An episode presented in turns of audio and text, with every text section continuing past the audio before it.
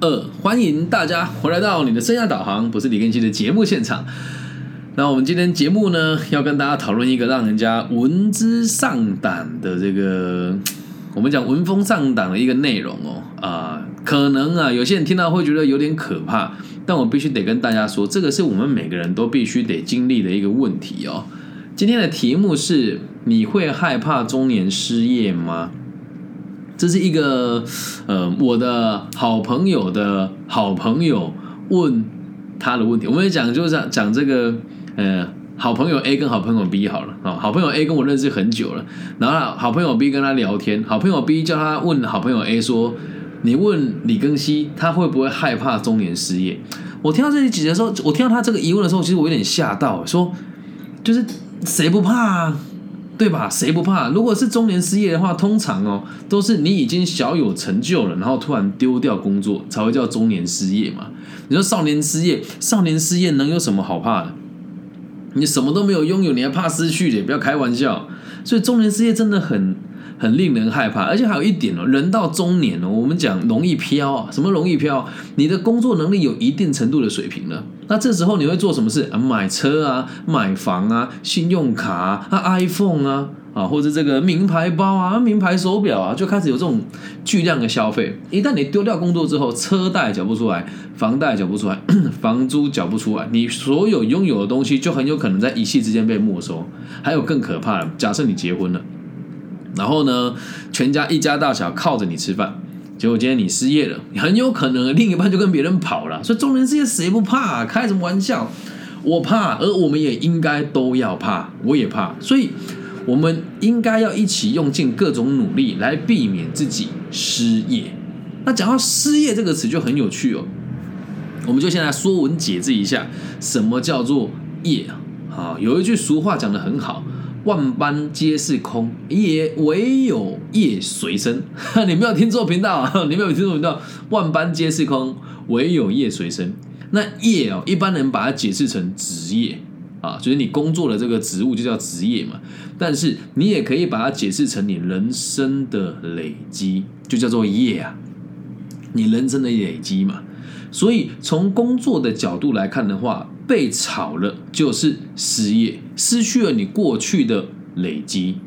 但是，但是，但是有一个问题哦，如果啊，如果你所累积的专业知识是值钱的，那就不会有所谓的失业啊，只是换个方式来展现你的专业而已。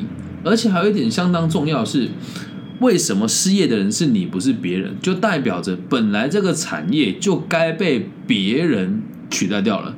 又或者是本来这个产业就不应该存在。以我们在这一波的疫情当中，你看到所有会倒的企业，都不是原本很好突然变差了，而是它本来就已经摇摇欲坠。所以中年失业这件事情，不是因为你中年，而是因为你的技能不值钱，所以导致你失业。这样能够明白吗？所以换个角度来讲啊。如果你现在正在害怕失业的话，你有这种恐惧哦。假设你有这种恐惧，而且你也你也觉得说自己无能为力，就代表你在做的工作仅是敷衍自己跟敷衍企业而已。说到这边很有感触哦，因为我辅导很多人到海外去就业，就最近也有很多人跟我讲说，老师我在海外就业好像就是这样子而已耶。我说那就对啦，就是这样子而已啊。你本来觉得很酷，但它就是这样子而已啊，换个地方被资本家压榨而已嘛。但是。你能接受这个事实吗？你能接受这个事实吗？就举凡在台湾好了，你说在我们的这个台积电，或是在红海，或是在宏达电，或是这个就一本现在红到爆掉了长荣啊！现在大家都讲说，哎，长荣年终一个月，哎，也年终四十个月，然后大家我们挤破头要进长荣，他也不是每年都花四十个月给你啊。再来还有一点是。我的人脉这么宽广，如果现场你有朋友是在长隆工作，请你把你的对账单让我看一下，让我可以对外说明说这个东西是真实存在的，而不是特定几个新闻媒体报道说他有，你们就相信啊？那如果你为了这个年终而进这个企业的话，你还不是在敷衍自己跟敷衍这个企业？你的目的是用最爽的方式去得到那个四十个月的年终，而不是让你自己有能力在没有企业的庇荫之下，可以赚到你该赚到的薪资啊？那这个观念其实让人家接受很难呐、一般人就觉得啊，谁工作不想要轻松，钱多事少离家近，赚钱算到手抽筋，然后位高权重责任轻，哪有那么容易？别傻了，童话故事也那么爽啊！理解吧？所以，如果从这个角度来出发，你要去想一件事情：如果你的工作只是在敷衍你自己，跟得到一份仅以糊口的这个薪水，那你一定要很害怕中年失业，因为代表你现在身上的技能一点都不值钱。但要接纳这个事实之前，你必须得要一定程度的历练。很多人都以为，哎呀，我的儿子进了这个台湾机体电路公司当工程师就很棒啊，一辈子不愁吃穿了。你知道他轮班能轮到几岁吗？对吧？你知道公司赚多少钱，儿子分你多少钱吗？那你知道这里有很多人挤破头，这样也挤破头的想出去吗？所以不要活在那一种想要在企业的羽翼底下轻松过生活。很多人都是啊，去海外洗个经历，然后再回来台湾工作，薪水就会翻倍。这个问题讲出这种话的逻辑很很很有趣哦。如果你以为哎去海外工作以后，你再回来本土就业，你能够提升你的薪资的话，我必须得跟你讲，你如果回到本土就业哦，你的薪资只会变得更少啊，很很难理解哦，你的薪资会变得更少，不要怀疑哦，因为以前你在海外的时候，你各项工作都有加级，对，那你回到台湾之后，加级没了，加级没了之后，你的薪水就直接腰斩，所以你要去理解你在海外的工作，如果也就只是一个。小呃，我们讲，就算以前我在宝城企业好，就算我在宝城企业这么大的世界知名的企业担任人力资源的副管理师，我回到台湾找工作也是从零开始啊。你跟别人讲说你一个月薪水六万七万，在台湾领得到吗？领不到，为什么？那是你从离乡背景而换来的专业知识。所以，请大家要记得一件事情哦，重点不是你在多大的企业，也也不是说你你做了什么样子的职务，而是你有没有在累积你相关的专业知识啊。那这些解释，如果年纪轻的人听到，会觉得：哎呀，我的天哪！我这么努力，中年还会失业吗？对，不要怀疑，世界是这么的现实啊。很多时候就是一句话，你你得倒，你要走就走，企业要你走你就得走，你没有任何自己做决策的能力，懂吗？所以试试看哦，用累积的概念来看待人生哦，你会想想想象一个逻辑是这个样子哦，你每换一份工作，就多一种工作的经验。那如果你用减法来看待人生的话，每换一份工作就少一个不适合自己的选项啊。所以中年失业可怕吗？嗯，如果哪一天我也面对到中年失业的问题的时候，我只会问我自己：说我是不是过时了？就像我之前在去年五月，去年五月的时候，因为疫情的关系，台湾开始三级警戒，那个月我就赔了六十几万了，就那一个月我就赔了台币六十几万了。那我当时啊，完了，这我算是中年失业了吧？以前我们这个工这个生涯规划这个工作，今天来这边分享节目都是以生涯规划师的角度出发嘛。那完了，我是不是要失业了？这个东西已经没有愿景了，因为以前我们都要面对面嘛，然后之后才开始慢慢做线上，否则你现在也不会在线上看到我开这些节目啊，能够理解吧？所以我也面临过这种危机。再来还有一点哦，中年失业如果是只是存在于景气的话，我觉得那你还要打拼的机会。像我当时二十七岁车祸变成身障者，在床上直接躺了两年，这样算不算一种中年失业啊？所以我在做这集就想，哇，我太有经验了！我二十七岁被强迫离开职场，然后还被这个当时的企业用蒙蒙骗的方式签了这个案件的移转单，一毛钱都没有拿到。那我那时候不是也很惨嘛？所以要换个概念来看人生呢。那时候我做的是房屋中介，薪水真的还不差。可是，一撞之后，我在床上卧病这两年，我还能做这个行业吗？肯定不行啊！所以，不管是可抗力还是不可抗力的哦，你都很有可能会一不小心就失业了，理解吧？人算啊，不如天算。人生吼无常才是正常。你一辈子都没有失业过，见鬼了！不大可能发生，或是你一辈子做一份工作，你热爱你的工作，你每天被你的梦想叫醒，怎么可能发生嘛？我是这种人啊，我现在起床都是为了解决所有的问题，然后去帮助更多朋友，所以我觉得我也不会失业，哪怕我失业了，我也想说好，那我要换个方式赚钱，我要继续做教育，因为这是我一辈子都想做的事情，让老有所终，少有所长，壮有所用。今天去了这两个单位也很有趣，也是跟大家分享一下。这个某一个单位跟我说，上级指示他去找一位这个王老师，啊，在线上拥有十五万粉丝的一个老师啊，但是没完全没有实务经验。然后有趣的事情是呢，我们看他的发文，他的粉丝有十五，有一万五还是十五万，他的发文永远都只有五六五六百个赞，或是五六十个赞，那他摆明就做行销做出来了嘛。而且他也直接回复贵单位说，我没有办法做生涯规划的演讲。那人就摆在面前啊！现在在台湾做生涯规划 p o c k e t 知名度最高、字号最了，唯一一个连接 NFT 的艺术工作者就在他的面前。而他的长官说：“你根熙太常出现了，不能那么让他那么常出现。”然后后来我到某一间科技大学的夜间做辅导的时候，我很想要帮全班的同学都跟他们呃，让他们理解目前现实的状况是什么。因为这一班的同学是文学院的同学，他们没有商管的概念。我但我只能就我这一组的五位同学跟他讲什么叫做商业，什么叫做管理，那什么叫做具体的就业目标。而其他人也有不同老师专业来到现场，可是我就觉得好恨我自己还没有能力来这间大学授课。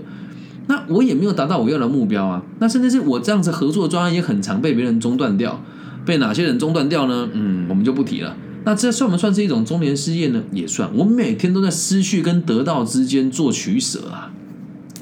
我每天都在失去跟得到之间做取舍啊！然后回来之后又有学生私讯我，所以刚刚我又回复了他们的讯息，大概也占用了我一到两个小时的时间。有钱吗？没有啊。所以当我们在做的时候，你会觉得我我好像都会去想说，我如果失业了怎么办？企业要给我什么，或者是我我呃企业还能照顾我哪些事情？可是你有没有想过，因为你不值钱，所以你被淘汰掉？就像我做这个行业也是一样，学校不聘我，一定是我活该啊！为什么？我没有去跟这些权威人士混在一起，我也没有去把我的社交场、社交的范围扩及到这一些大佬身上去巴结他，去送他。礼物哦，甚至是去跟他们做一些这个呃派系上的连结，我不要啊，这不是我要的，所以我只想着我能够付出什么，至于我能够得到什么，我不在意。你要说你讲的那么简单啊，今天如果换成你是我，你如果你是一个一般的上班族，得到什么你不在意吗？问题来了，就回到个体心理学的角度。我们工作是为了解决社会的问题，然后再赚到钱。那如果你的工作不是解决社会的问题的话，你本来就该失业啊！理解吗？套一句有趣的话，你凭运气找到了很好的工作，你也会凭实力把它赔掉。所以人在工作的时候，记得一定要居安思危啊！所以如果你现在有这个状况，你在二十七八九、三十一二三的时候，害怕自己中年失业，请你盘点一下你身上的技能。然后写下一份履历跟自传，居安思危啊！写下履历自传之后，你会不会写？我不知道，你可以去听我频道里面的教学。好，那你的技能有哪些？你得盘点出来。说到说真的啦，有时候我们在看生涯规划这个工作，我觉得有点可怜哦。就是我很常遇到在东南亚或者在。这个海外地区担任储备干部或是生产线的干部，后来之后他跟我讲说，我真的觉得我的工作都是在敷衍彼此。我在海外待又怎么样？我的外语能力也没有变好，甚至要常常应付长官做一些没有必要的资料。那如果你现在的工作薪水很高，但是它的内容就真的是让你学不到东西，而且你也看不到这行业的愿景，我告诉你该走了，不要为了眼前这一点小钱而牺牲掉你未来中年得付出更昂贵的代价来探索你的人生，了解吗？所以哦，不要害怕丢工作，你只需要怕自己觉得失业的这种感觉。也跟大家分享几个哦，不会因为丢了工作而有太大影响的职务给大家听哦。第一个是会计。神奇吧？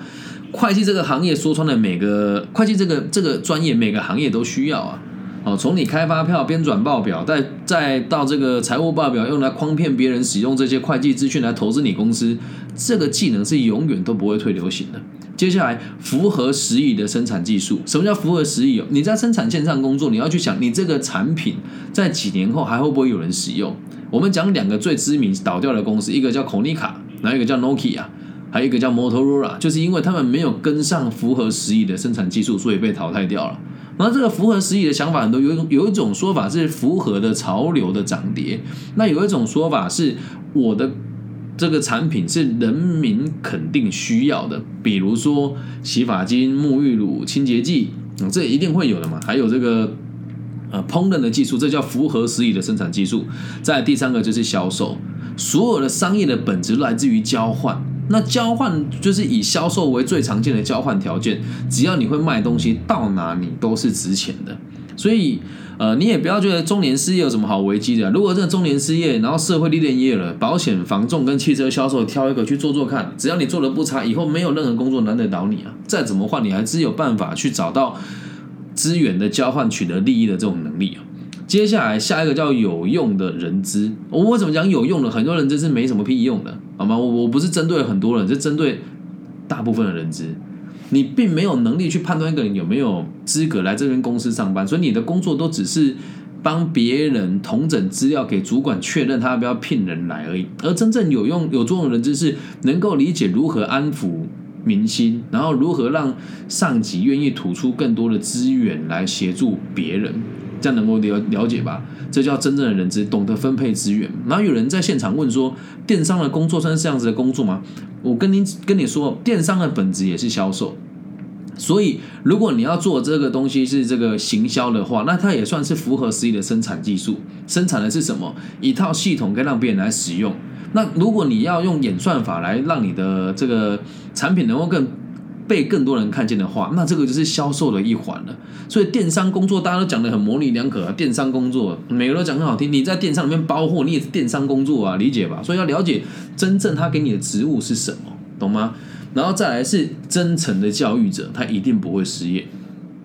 小弟本人我，对我是真诚的教育者，所以有很多人是成长了之后才捐钱给我，或者是才认同我的想法，才会开始购买我的 NFT 啊，或者是才会赞助我的频道。这叫真诚的教育者。我让别人有效的成长，并且赚到更多的资资源，同时我也在持续成长的。等他有下一次需要被帮助的时候，我也还能够持续的提供他服务，所以他就愿意赞助我，然后让我陪伴他一起成长。这叫真诚的教育者。最后一个叫做有实力的管理工作者。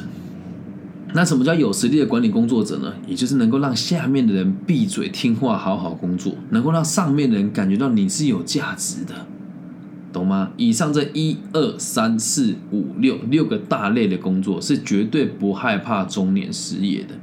我再补充一下，有人说符合时宜的生产技术，那如果我的产业就是已经被其他东西取代掉，那怎么办呢？啊，那你要去想办法去符合时宜呀，了解吧？又或者是要能够有这个生管的技术，能够知道排程的方式是什么，然后这个商业的循环是什么。能够在产线上想出最有效率的管理办法，不管是压低成本还是提高人工的作业效率都一样，懂吗？所以不管你年纪多大，这个原则都是一定不会改变的。学会了吗？所以不要再害怕中年失业了。有危机感是好事，有危机感是好事，但害怕的是你有危机感，然后你还不改变，那这个就变成恐慌跟焦虑了。了解吧？以上就是这一集全部的内容喽，希望大家喜欢。害怕中年失业的话，就学习一个值钱的技能。那你像像我现在做这个自媒体，有没有可能中年失业呢？也是有可能发生的。因为就到目前为止，赞助我的人还是非常的少，但是我有其他的工作的收入来源，所以有机会再跟大家谈一谈，你的月薪多少钱，可以做哪些理财工作，可以让你有合法、合情、合理。又合乎你需求的投资，那这个公开讲我觉得就不大好，因为这会揭露个人的薪资跟这个投资的习性。但如果你有兴趣的话，你也可以私信我，我可以告诉你怎么做才是最有效率的做法。那希望透过这节节目，可以让更多对于中年失业或者是对于这个老年失业恐慌的朋友呢，可以更早接纳的事，更早接纳这些事实，然后去想一想，你可以提早做哪一些准备。就像我现在在这边开直播，我这样看起来，目前哦有在看现场的，IG 呢只有六位朋友，然后 Facebook 呢已经断掉了哈，也没有人告诉我。那在这个 YouTube 呢也是一个人都没有，但我也没有放弃过我想做的事情啊，这样能够了解吧？所以希望你也可以知道得失哦很正常，没有实力者本来就该被淘汰掉啊！谢谢嘎 B 姐送我一个拉炮。对，那就像我现在群众选择了不听我的节目，我也只能继续做啊。我并不会因为他给我的回馈很少，我就不会去做它。因为一，他对社会是有帮助的；二，我是真诚的教育者，我由衷的相信未来他会有回报。那三，如果真的没有回报呢，我也有信心，不管这个世界怎么变，我都还是可以生存下来。了解吗？祝福大家新年快乐，工作顺利。然后有同学跟我说今天的课程很有收获，感谢你。对，只要有一位同学这么说，我觉得一切就值得了，因为我今天已经授课了九个小时。今天如果继续讲，这就是第第九个小时迈入第十一个小时的这个授课记录了。而这里面，嗯，真的收到费的真的是非常少了，没有，这不是换房子，换了一个房间而已，好吗？所以如果大家有兴趣，有任何的问题，都可以随时跟我保持联系。那就像今天已经很累了，可是我答应了这位朋友要做这一集的直播，我就没有，我就没有，就没有，我就我就没有食言了哦。但是我现在做这个同时，他好像也没有在节目现场听，没有关系啦，我们尽力了。至于大家学不学习呢，那倒无所谓，好吗？那就到这边喽。希望大家都可以这个更加喜欢我的频道，可以帮我分享、按赞、加订阅，然后也期待大家在不同的这个在不同的这个地方可以听到我们的节目，然后也由衷的邀请大家在节目结束之后呢。可以找一个让你舒服的角落，祝福在听这个频道的每一个朋友，散落在世界各地的角落都可以平安、健康、顺心，包含你也包含我，我爱你们。希望我们的节目存在都可以让全世界的社会更加的安定。拜拜。